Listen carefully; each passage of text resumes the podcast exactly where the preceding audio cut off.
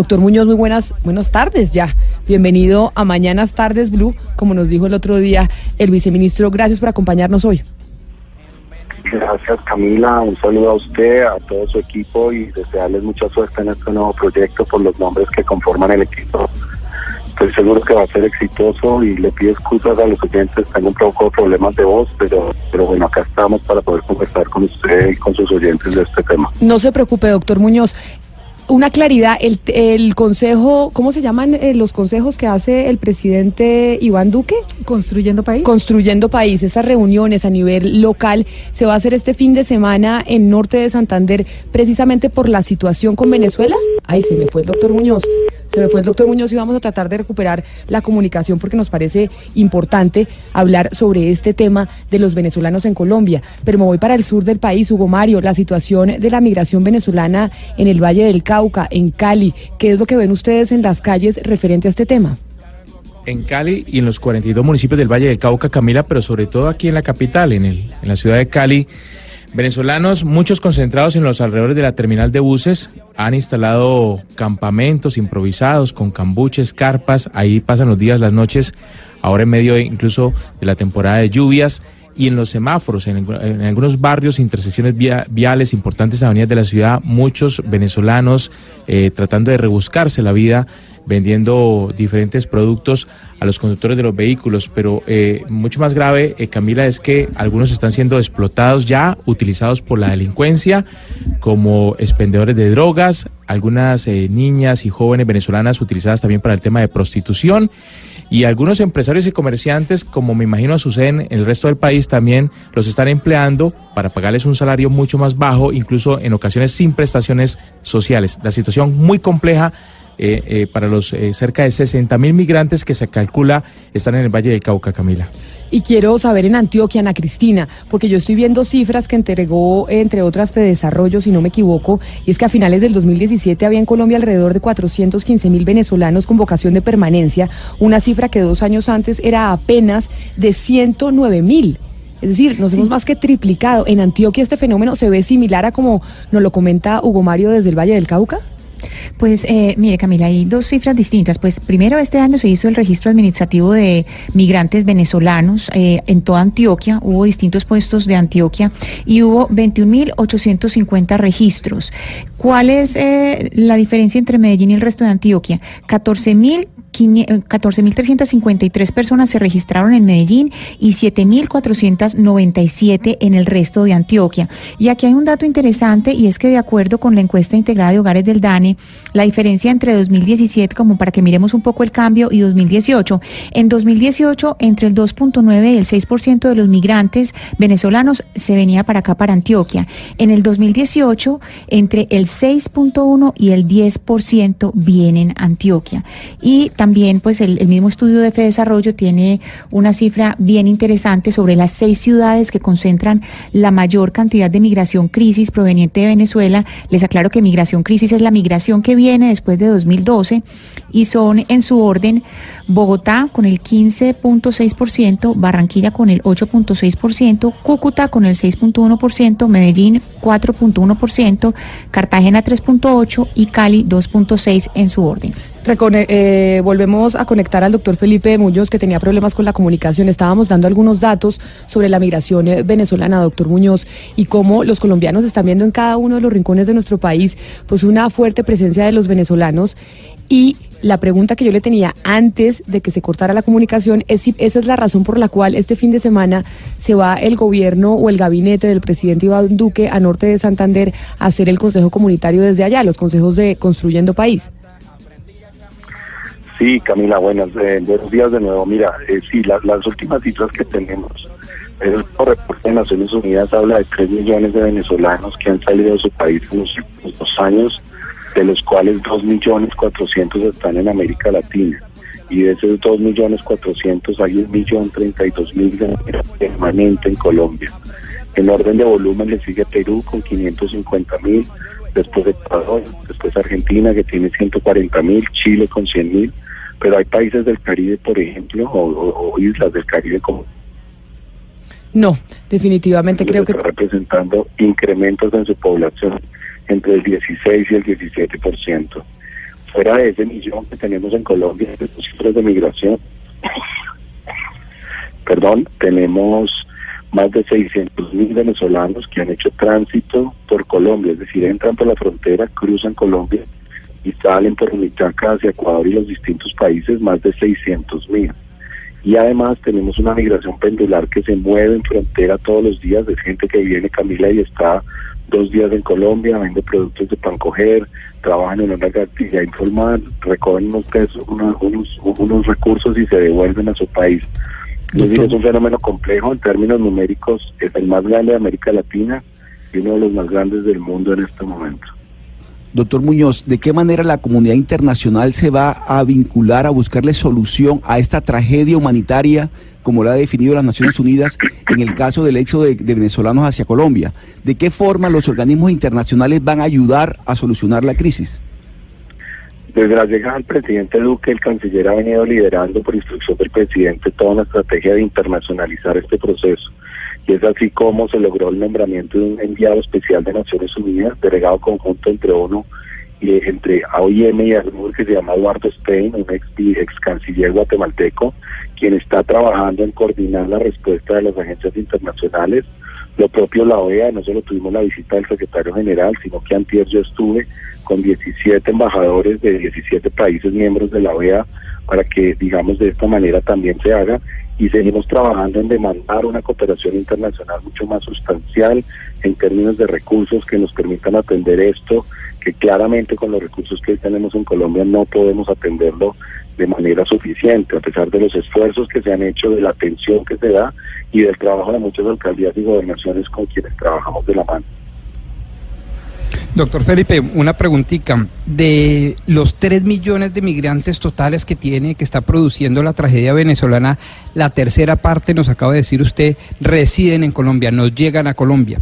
Mis cifras y mi estudio me dicen que 573 mil son regulares, en proceso de regularización 240 mil y unos 218 mil son definitivamente venezolanos irregulares en territorio nacional, en territorio colombiano. Mi pregunta filosófica es, ¿no es mejor para la condición de vida no solo de los venezolanos, sino de los colombianos regularizar rápidamente a todos esos 1.032.000 venezolanos y hacerlos parte de la gran comunidad política colombiana para efectos de que tengan mejores condiciones en el asistencialismo, en la incorporación al mercado laboral y un largo etcétera? Primero le quiero decir que está viendo Tiago, esas son las cifras. Lo segundo que le quiero decir es que en eso estamos. No hay ningún país del mundo, absolutamente ninguno, que haya hecho en los últimos dos años un proceso de regularización que se acerque a 500 mil personas. Lo que pasa es que esto tiene unos trámites. Eh, Migración Colombia está trabajando en unas nuevas medidas de flexibilización, pero que tenemos que garantizar que no solo se les dé este permiso especial de permanencia, sino que puedan hacer el ejercicio efectivo del goce de derechos, inscribiéndose con el CISBEN A, el sistema de salud y encontrando unas opciones laborales y de generación de ingresos en las cuales estamos trabajando para que realmente se puedan integrar. Pero estoy de acuerdo, lo mejor que le puede pasar a un país es tener a esta población de carácter regular, pero esto se tiene que hacer en etapas. Por ejemplo, ahora el 2 de diciembre se cierra la, pues, la el PET, el, el especial, la forma que se les dio para regularizarlos durante dos años del primer grupo, de los casi 500 mil. Aquí, de aquí al 2 de diciembre ya se están evaluando unas nuevas medidas que se anunciarán en su momento, pero trabajamos todos los días para seguir buscando mecanismos de tener a estas personas en una mejor condición. Doctor, el tema de la xenofobia, ¿para usted existe una campaña xenofóbica contra los venezolanos? Primero les regalo lo doctor, les agradezco, pero no, no ese no, no me gusta mucho. Eh, miren, las encuestas que tenemos de carácter nacional y local, y cuando hablo de local hablo, por ejemplo, de Cúcuta, cómo vamos, Bogotá, cómo vamos, que ya están involucrando preguntas que tienen que ver con la aceptación del fenómeno migratorio, nos muestran que en Colombia en el último año eh, estaba rondando un 65-60% la aceptación general de esta población y eso ha venido disminuyendo. No puedo decir hoy que tengamos un proceso general y masivo, pero desafortunadamente sí tenemos unos hechos puntuales en algunas ciudades que nos dan una alerta y que nos obligan a trabajar en dos vías. Una en los colegios, con un proceso de generación de empatía, desarrollo de habilidades socioemocionales para entender este proceso de unas personas nuevas que están llegando y dos, con unas campañas con los medios de comunicación masivos. Ya hay varios medios que están en eso. ACNUR con su campaña de Somos Panas Colombia y desde el gobierno en los próximos días también anunciaremos una adicional en este proceso. Pero es un trabajo de todos, no solo del gobierno nacional. Aquí los verdaderos héroes han sido los alcaldes y gobernadores de muchos municipios.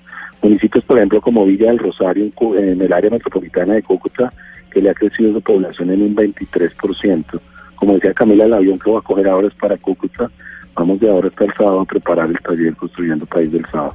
Sí, Felipe, justamente sobre eso quiero preguntarle, sobre lo que está pasando en los municipios, porque los ciudadanos que hasta ahora nos escuchan tal vez están confundidos, no saben si ayudar o no ayudar a sus hermanos venezolanos en las calles de sus ciudades, y no solamente los ciudadanos, sino los alcaldes. Muchos eh, han expresado su deseo de instalar campamentos temporales para estos migrantes, pero temen que lleguen muchos más y que se presenten desórdenes como ya sucedió en Bogotá.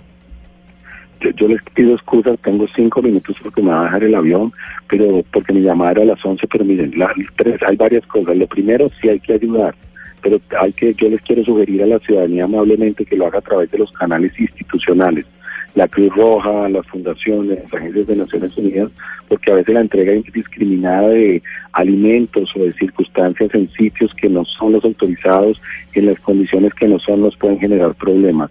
Segundo, lo de los albergues.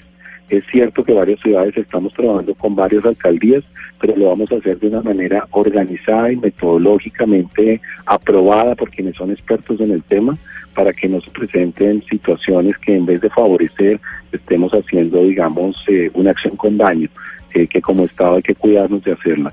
Pero mire, estamos montando mesas no solo en Arauca, en norte de Santander y en La Guajira, sino que el viernes pasado estuvimos en Cali, estuvimos en Valledupar, en Bucaramanga, en Ipiales, y de aquí al 22 de diciembre vamos a inaugurar mesas en Barranquilla, Cartagena, Santa Marta, Medellín, eh, eh, para Bogotá, para poder tener una, esas mesas que coordinan la acción del gobierno nacional, las autoridades locales y la cooperación y poder enfrentar entre todos este fenómeno que es el gran reto al desarrollo que tiene Colombia en los próximos años. Pues doctor Felipe Correa, muchas, eh, Felipe Muñoz, perdóneme, yo no sé en qué estaba pensando. Muchísimas gracias por haber estado con nosotros esta mañana y habernos explicado el tema de la frontera. Estaremos pendientes de lo que pasa este fin de semana en norte de Santander, que me imagino que usted va para allá, por supuesto. Sí, voy para allá, Camila. Vamos a preparar el taller Construyendo País en Cúcuta donde obviamente este tema fronterizo pues es el segundo departamento que más tiene, más de 150 mil migrantes venezolanos están en el norte de Santander, muy en particular en Cúcuta y Villa del Rosario, y pues vamos para allá para atender un poco las respuestas y lo que tenemos que entregar como estrategia, y siempre estoy listo para participar con ustedes. Eh, y podemos volvernos a encontrar. Un saludo especial, gracias. Está con nosotros Mauricio Reina de Fedesarrollo, quien hizo un estudio muy importante sobre el impacto de los venezolanos en Colombia. Mauricio, buenas tardes, gracias por estar con nosotros y a veces o hay alguna tendencia a pensar que la llegada de esta migración puede ser negativa para los colombianos, pero ustedes en Fedesarrollo encontraron que no necesariamente. ¿Cuáles son los aspectos positivos de la migración venezolana en nuestro país? Hola Camila, buenas tardes y buenas tardes a todos los miembros de la mesa y los oyentes. Efectivamente, desde el punto de vista económico hay efectos diferenciados en el corto y en el mediano plazo. En el corto plazo es muy difícil para el mercado laboral, sobre todo para las ciudades que más concentran migración venezolana, recibir esta cantidad de eh, nuevos miembros de la fuerza laboral de manera eh, más o menos fluida y sin traumatismos. Eh, recordemos que en el estudio que nosotros hicimos, las ciudades que más concentran problemas en este momento en su mercado laboral son Cúcuta y Bogotá y aunque tienen un flujo bastante grande, las que menos concentran problemas son Barranquilla y Cartagena, que han tenido un mercado laboral que ha asimilado mejor. En todo caso, en el corto plazo esa migración es difícil, genera esos diferenciales de salario de los que ustedes hablaban hace un rato, gran medida por la informalidad, genera algún tipo incluso de eh, situaciones para los venezolanos que son ingratas, como tener que muchas veces son ilegales, pero en el mediano plazo, las economías que logran integrar de manera adecuada a los migrantes se pueden terminar beneficiando de ellas porque los migrantes tengan tienen unas características muchas veces que complementan la fuerza laboral local. En el caso de Colombia, este complemento se está dando especialmente a través de la edad. Los venezolanos que están llegando al país, en el estudio que nosotros hicimos eh, a través de las encuestas del DAN y de distinta información, encontramos que son un poco más jóvenes que el promedio de la población colombiana.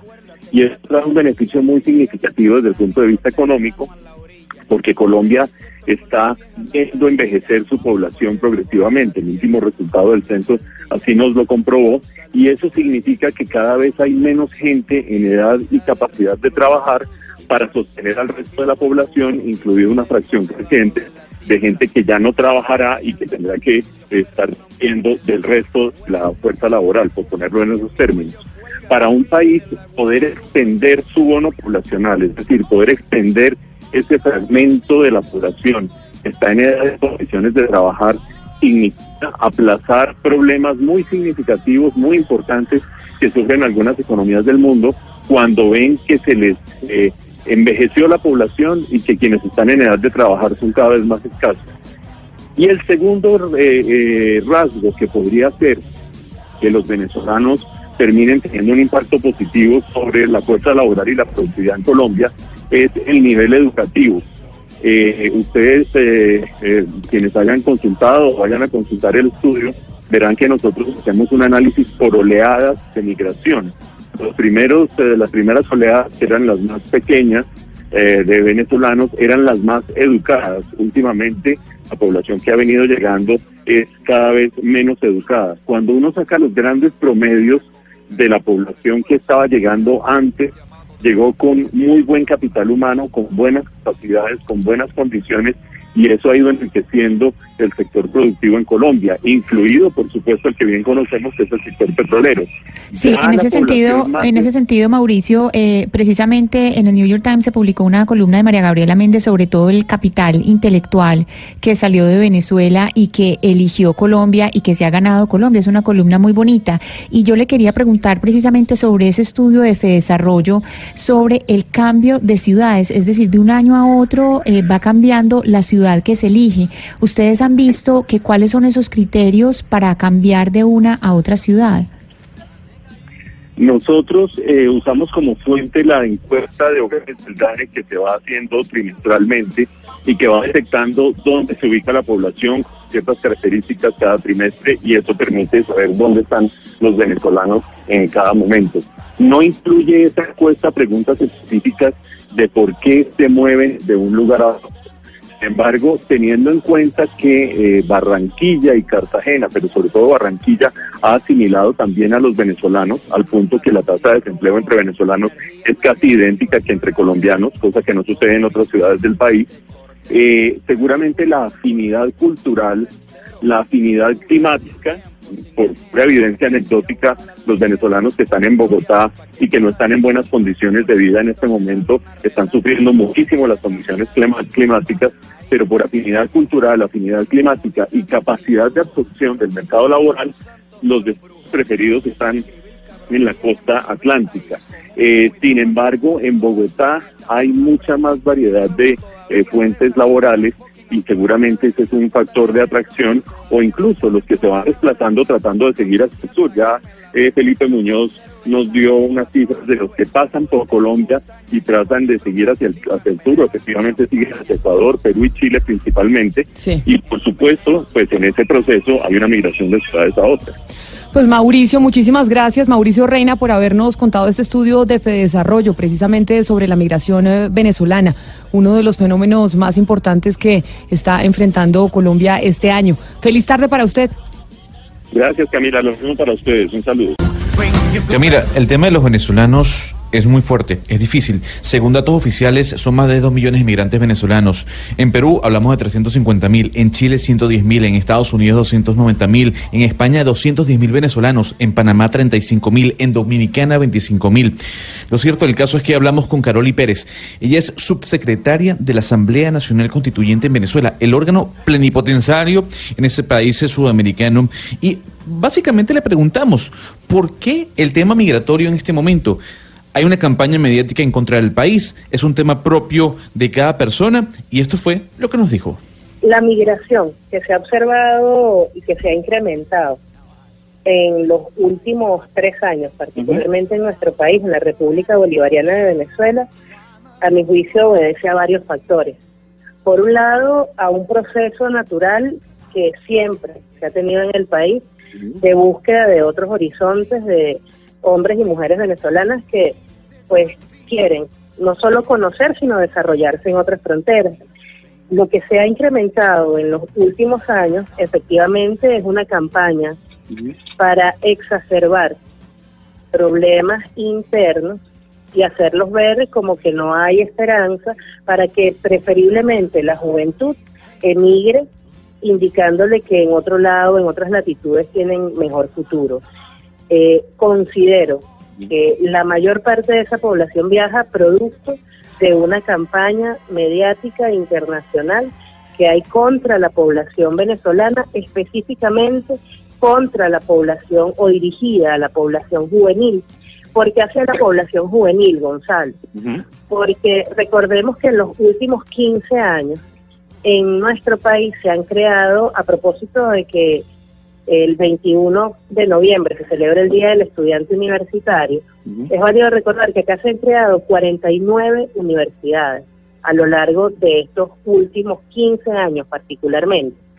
Y eh, no solo se han creado las universidades, sino que se ha masificado el acceso a la educación en general en todos los niveles. Por tanto, es mi opinión, esa campaña dirigida fundamentalmente a los jóvenes eh, les hace ver que aquí no hay esperanza y que en otras latitudes pues van a ser tratados o van a ser van a tener la posibilidad de desarrollarse de mejor manera. Yo no digo que no haya problemas, aquí hay problemas, por supuesto, como debe haberlos en cualquier otro país del mundo. Y en gran medida los problemas que estamos viviendo en este momento obedecen a la situación de guerra que estamos atravesando, que a diferencia de otras guerras no es con balas. Camila, oyentes, para cerrar, también quisimos preguntarle a Caroli Pérez, subsecretaria de la Asamblea Nacional Constituyente, repito, el poder plenipotenciario en Venezuela, si el gobierno de Nicolás Maduro debe o no mejorar la estructura en temas, por ejemplo, como el económico, para evitar la salida, la fuga de venezolanos del país. Y esto fue lo que nos dijo. El aprender a tolerarnos, a vivir en el disenso más que en el consenso, entender que no todo el mundo tiene que pensar igual que tú es el primer, diría yo, el, el uno de las chispas que puede encender eh, ese proceso de transformación. En segundo lugar, desde el propio Ejecutivo Nacional siempre tenemos cosas por mejorar, todo se puede hacer mejor de lo que se está haciendo. Eh, debe haber un combate directo a la corrupción, debe haber un combate directo al burocratismo, que entonces se se convierte permanentemente en víctima del Estado, pues te lleva a estar dando tumbos de un lado para otro tratando de tramitar cualquier cosa. Eh, desde el Ejecutivo debemos motorizar con más fuerza la construcción de un sistema económico alternativo que no dependa únicamente del petróleo y que permita que jóvenes emprendedores y emprendedoras puedan desarrollar sus proyectos con toda la fuerza con la que amerita la transformación de un sistema económico y se debe apostar más a la organización popular y a la posibilidad de que se autoadministren desde el pueblo muchos de los servicios que en este momento pues están administrados desde el gobierno central. Eh, esos flagelos de los que yo te hablo, la corrupción, el burocratismo y el hedonismo en este caso, que también es un, un flagelo que nos abruma, eh, se erradican a partir de la transformación de nosotros en primer lugar y del entendimiento de que no todos podemos pensar igual, te garantizo que esas personas no se irían y encontrarían en nuestro país la posibilidad de soñar con nosotros una patria bonita, que no tiene que ser, insisto, una patria donde todos pensemos igual, pero sí una donde todas las fuerzas productivas y donde todos y cada uno de los venezolanos y las venezolanas apostemos al crecimiento nuestro. Camila, como lo decía mi compañero Sebastián, esto es un tema mundial que se debe tocar y, y sí, se debe enfrentar. Pero le voy a decir algo como venezolano, créame, nadie quiere dejar su país.